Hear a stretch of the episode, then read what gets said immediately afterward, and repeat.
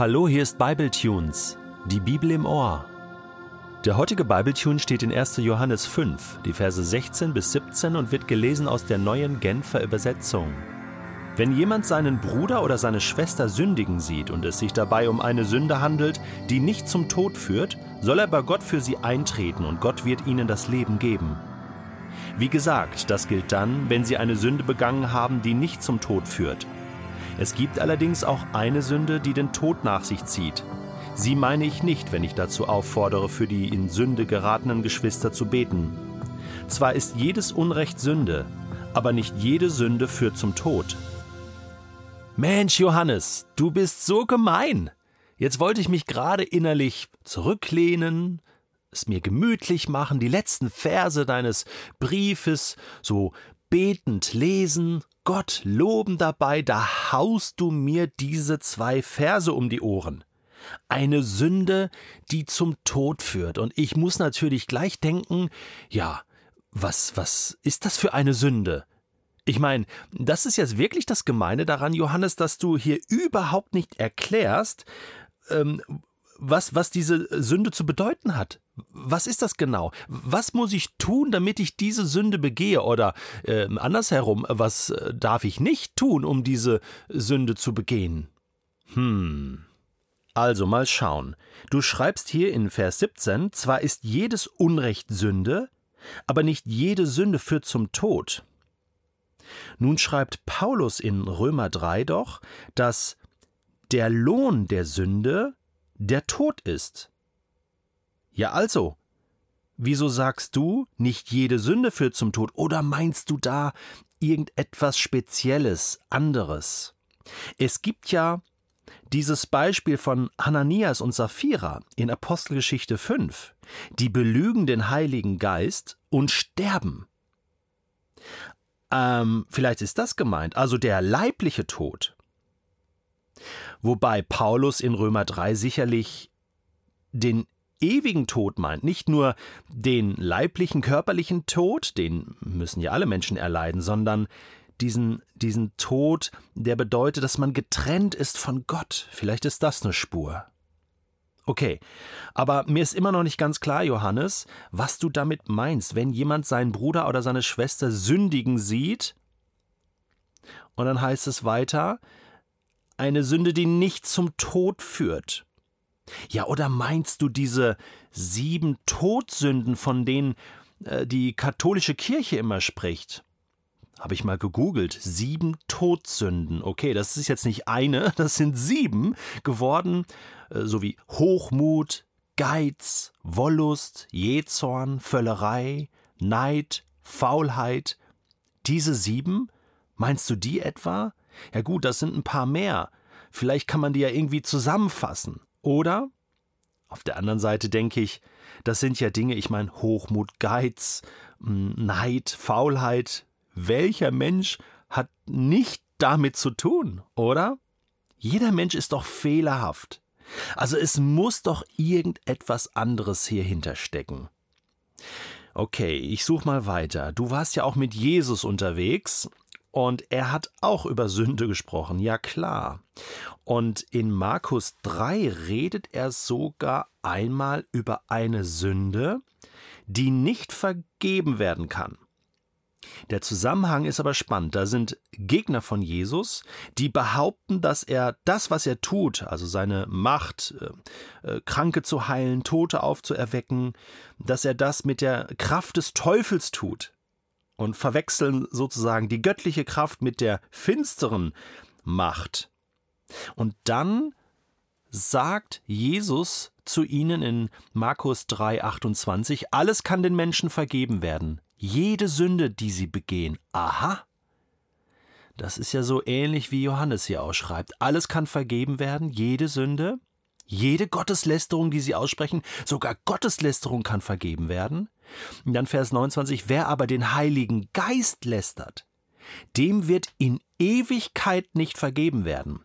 Er hat mit dieser Sünde eine ewige Schuld auf sich geladen.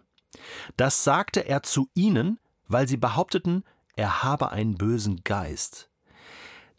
Das ist eine heiße Spur.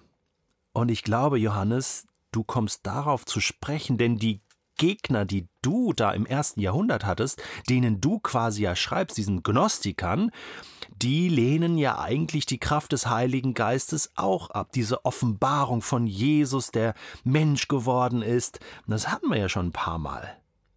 Und Jesus sagt hier eigentlich also, wer die Offenbarung, die, die Rettung, die Vergebung des Heiligen Geistes ablehnt und verlästert und ins Gegenteil verkehrt, sozusagen pervertiert, der lehnt ja quasi das Angebot Gottes ab, die Vergebung ab, die Rettung ab, die Erlösung ab. Und wer das ablehnt, hat ja keine Möglichkeit mehr zur Vergebung. er hat sie ja gerade abgelehnt. Und damit ist der Tod besiegelt. Es kann nicht vergeben werden. Es ist das Schlimmste, was man tun kann. Jesus selbst die Vergebung Gottes, die ausgestreckte, liebende Hand des Vaters, die sich durch den Heiligen Geist, durch sein Wirken offenbart, abzulehnen. Und wenn ich das jetzt hier einbaue in den Text von 1. Johannes 5, dann wird mir das klarer.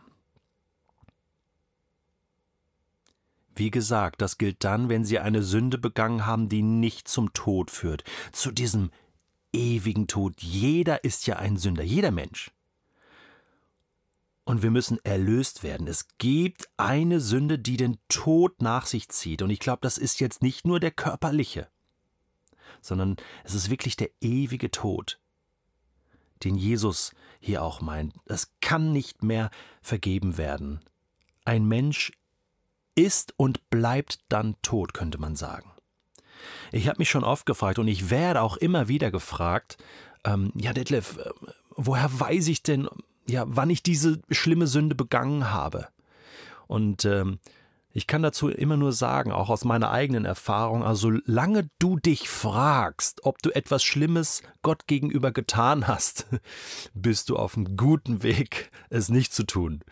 Solange du da ganz entspannt bleibst und immer wieder auch mit deiner Schuld zu Gott kommst und dir vergeben lässt und dieses Angebot der Vergebung annehmen willst, und wenn es dreimal am Tag ist, dann wirst du sicherlich nicht diese schlimme Sünde tun. Das sind Menschen, die sich bewusst und massiv mit Füßen tretend gegen Gott wenden und das Kreuz, so heißt es mal im Hebräerbrief, mit den Füßen treten, es bespucken und sagen, das ist alles vom Teufel.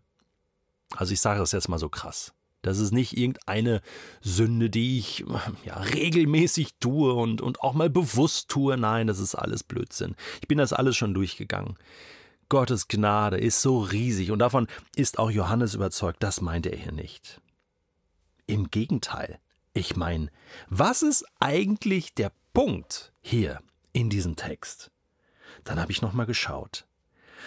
Eigentlich sagt doch Johannes, wenn jemand seinen Bruder oder seine Schwester sündigen sieht und, sie, und, und es sich dabei um eine Sünde handelt, die nicht zum Tod führt, okay, haben wir jetzt geklärt.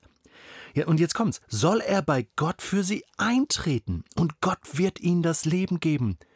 Das ist doch der Punkt.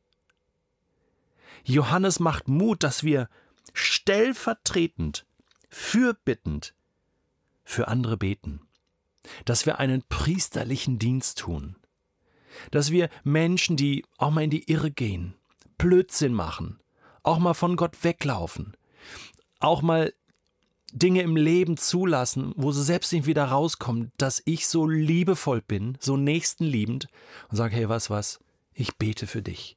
Stellvertretend, ich, ich gehe für dich vor Gott und bitte um Vergebung für dich.